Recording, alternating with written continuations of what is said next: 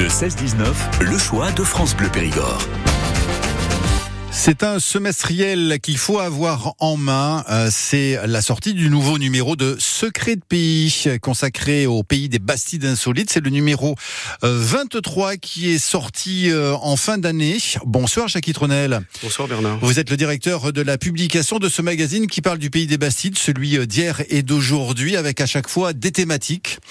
Quelle est, avant de rentrer dans le sommaire de votre dernier numéro, l'originalité? Parce que des il y en a plein. Euh, le vote secret de pays, quelle est son originalité? Bien, c'est un magazine de pays euh, qui, comme son nom l'indique, a pour vocation de valoriser le patrimoine en révélant des secrets, des choses euh, qui sortent des sentiers battus, en lien avec donc le, patrimoine bâti ou non bâti, quelques personnes remarquables de notre pays des Bastides. Voilà, c'est axé vraiment sur le pays des Bastides. Sud Dordogne, oui. Ouais, une revue d'ici faite par des gens d'ici parce que vous avez des chroniqueurs, ils sont en nombre oui, alors on a une, vingtaine, euh, une vingtaine d'auteurs euh, réguliers. C'est un semestriel, semestriel et à chaque fois euh, une thématique différente. Alors, Secret de Pays, c'est constitué autour d'une équipe de, passionnés, des explorateurs un petit peu de deux pays, dans, le pays des, Bastides, tout ça. Ils, sont vraiment de la région? Alors, ils y vivent tous, mais pas tous originaires de la région. Moi, le premier, je, n'ai pas l'accent, euh, euh, je, le, regrette. Ah, je suis de la région, je ne l'ai pas non plus, paraît-il. Voilà. Mais euh, en tous les cas, périgourdin de cœur. Voilà, et déjà des gens qui sont bah, sensibles à la préservation du patrimoine. Donc, il faut être un peu curieux, passionné par sa région, et puis force de proposition. Et après, c'est vous qui tranchez oui, alors nous avons un, comité de rédaction et régulièrement nous tenons des réunions pour euh, euh, évoquer les, le choix, pour choisir les thématiques, pour euh, examiner les articles qui nous sont proposés euh, on arrive au numéro 23, donc maintenant la revue est, est, bien connue. Elle est, tirée à 1100 exemplaires, donc elle est quand même largement diffusée sur le sud d'Ordogne et, et au-delà. Et donc nous sommes euh, souvent, on vient nous proposer des articles pour nous parler de choses originales.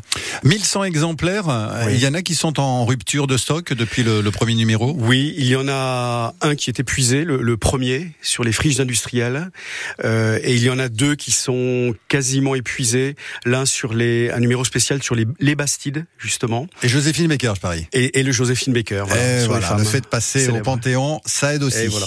voilà. Mais il en reste encore quelques exemplaires? Oui, quelques uns, quelques uns. Alors, je suis, je vais sur la boutique puisque vous le dites, hein, vous arrosez surtout la, la, la partie euh, sud du département. Donc, euh, pour celles et ceux qui nous écoutent, autant sur euh, Périgueux que dans le Nantronais, on peut se procurer ces numéros. Oui, alors sur Périgueux, les deux libraires Délivrez-nous et la librairie Les Ruelles. Euh, propose propose les numéros.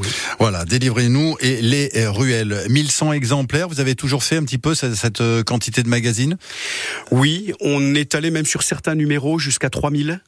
Euh, notamment le numéro sur les Bastides, le numéro spécial Bastide. Hmm. Alors les Bastides, ça revient régulièrement. Il me semble même qu'il y a un autre numéro consacré aux Bastides. Alors on avait fait un numéro sur les, les places de village, euh, effectivement où l'on parlait euh, de quelques quelques Bastides et, et, villages médiévaux comme ici Jacques. Alors secret de pays, je le précise, Annès, hein, euh, des secrets, ils sont en nombre dans ce pays des, des Bastides. Alors vous avez évoqué le patrimoine bâti et non bâti. Il y a aussi tout ce qui touche à la nature, euh, au monde artistique, des fois la gastronomie a eu des numéros hein, consacrés euh, à la gastronomie. Puis régulièrement, on retrouve des clins d'œil avec euh, bah, les oiseaux, la nature, la flore, la faune. Alors dans chaque numéro, il y a une rubrique pleine nature. Euh, où il est question, là par exemple, en lien avec la thématique, ce sont les, les oiseaux en lien avec le patrimoine religieux, par exemple les, les rapaces qui nidifient dans les clochers des églises. Eh bien, on va en parler dans quelques instants. Vous avez lâché le mot, le patrimoine religieux en Pays des Bastides. C'est la thématique de ce numéro 23 pour ce premier semestre 2024. On en parle avec Jacques Tronel, le directeur de la publication de Secrets de Pays. De 16-19, le choix de France Bleu Périgord. On parle d'histoire, de mémoire, de patrimoine, d'art, de culture, de tradition. C'est tout ça, secret de pays. L'écho du pays des Bastides, le premier semestre 2024 a sorti euh, le numéro 23. Jacques Tronel, le directeur de la publication, est là pour nous en parler avec cette thématique. On le disait à l'instant, patrimoine religieux en pays des Bastides. Alors, moi, j'ouvre le magazine. Il y a votre éditorial, évidemment, en tant que directeur de la publication. Et vous citez un journaliste, Samuel Lacroix, qui dit, alors que je suis à et même anticlérical, d'où vient que j'apprécie autant visiter les églises Il s'est interrogé. C'est vrai que bah, des églises, euh, faut pas forcément être euh, chrétien, mais il y a une, atmosphère. Effectivement, on peut ne pas croire en Dieu et s'émouvoir devant euh, le patrimoine religieux, les vitraux, par exemple, ou, la belle musique sacrée. Alors dans ce numéro de Secret de Pays, qu'est-ce que l'on découvre comme patrimoine religieux en Pays des Bastides?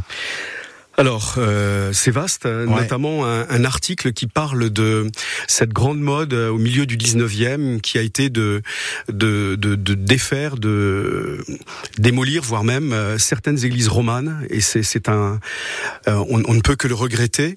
Et ces églises romanes ont été remplacées par des églises néo-gothiques euh, c'est un article qui a été fait qui parle, qui, qui montre euh, photo à l'appui que tous ces clochers euh, bien bien verticaux, bien droits, qui s'élèvent vers le ciel, c'est du néo-gothique. ils ont tous été choisis, ils sont standardisés, ils ont été choisis sur catalogue. C'est étonnant d'ailleurs. Et il y a eu une grande mode, un engouement pour pour ce, ce style néo-gothique. Et c'est dommage parce que les belles églises romanes ont plus de charme encore que que ces ces clochers euh. Alors des églises romanes, des églises fortifiées comme celle de Beaumont du Périgord que l'on découvre page 13, cette bastide de Beaumont du, Périgord avec son charme incomparable. Et, là aussi, ben, on découvre non seulement le portail d'entrée qui est magnifiquement sculpté, il y a plein de choses à voir aussi. Mhm. Oui, il y a une frise euh, historiée euh, au-dessus de ce, de ce portail. Et l'auteur, Patricia Purigo, décrit chacune des 21 sculptures de cette frise. Tout symbole. Voilà, des personnages et on essaie de, de trouver un petit peu l'explication à ces personnages qui apparaissent donc sur cette frise euh, en bas relief. Magnifique église fortifiée de Beaumont du Périgord. des églises, il y en a euh, quantité. Il y a une église aussi romane, vous l'évoquiez tout à l'heure, qui sort du temps un petit peu. Montbeau l'insolite. L'église de Montbeau, c'est où ça? C'est situé sur la commune de Ténac.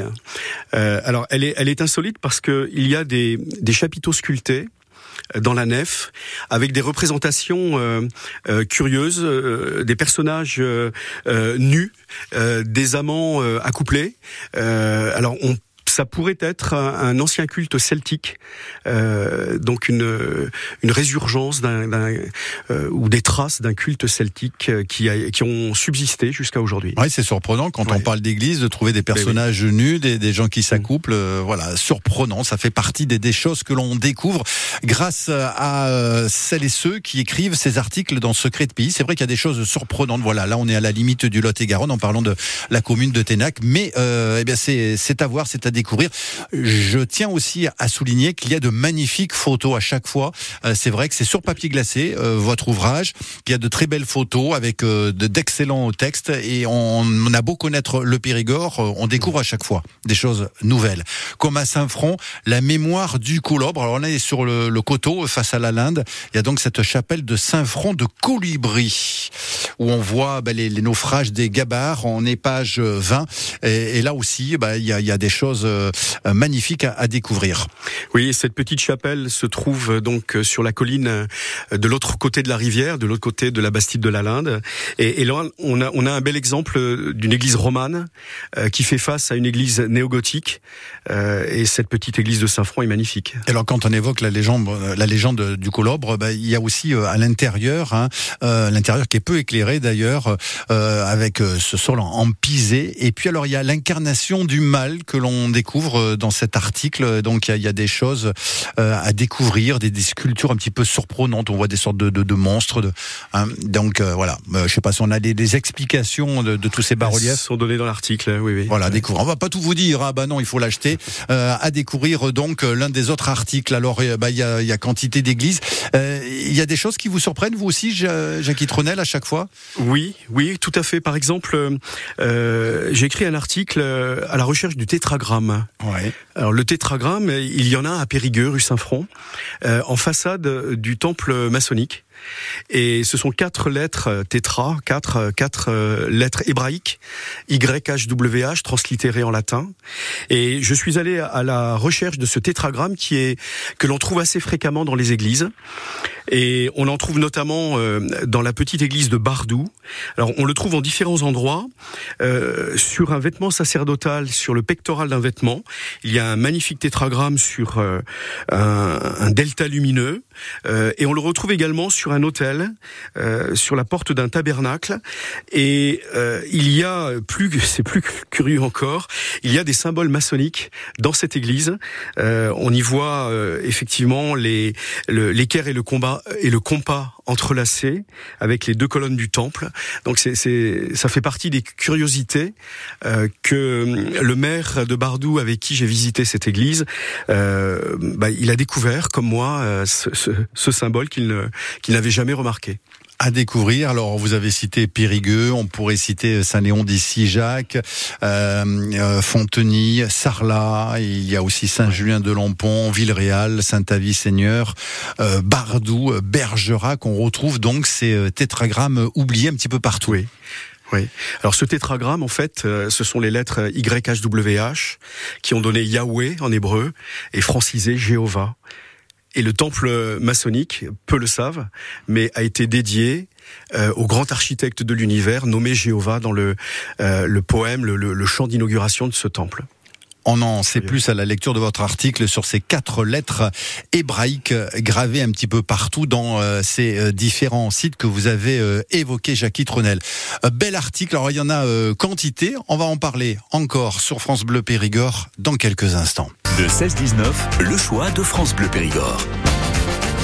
Nous sommes avec le directeur de la publication de Secret de pays, ce semestriel consacré au pays des Bastides insolites. Jackie Tronel est avec nous. On parlait donc de ce patrimoine religieux. On va en finir avec ce patrimoine religieux avec une énigme, celle de la chapelle de l'Alba. Nous sommes sur quelle commune, Jackie? Sur Bergerac. Oui. Alors euh, une énigme parce que la, Vierge, la sculpture de la Vierge qui surplombe euh, l'entrée de, la chapelle euh, a des traits asiatiques c'est franchement curieux, surprenant. Voilà. Hmm. Et puis euh, Michel Leca, qui a écrit l'article, a pu rencontrer le fils du sculpteur, qui était un, un Indo-chinois comme on les appelait, euh, qui travaillait à la poudrerie de Bergerac, et c'est lui qui vraisemblablement a, a sculpté cette Vierge. Il y en a également une à l'intérieur en bois sculpté, en pied. Euh, voilà, c'est magnifique. Alors, il n'y a pas que euh, du patrimoine religieux, bien même si c'est la thématique, on l'a bien compris dans ce numéro 23, mais il y a aussi des, des portraits de personnages. Odette Sico, par exemple, cette première femme pilote automobile aux 24 heures du Mans.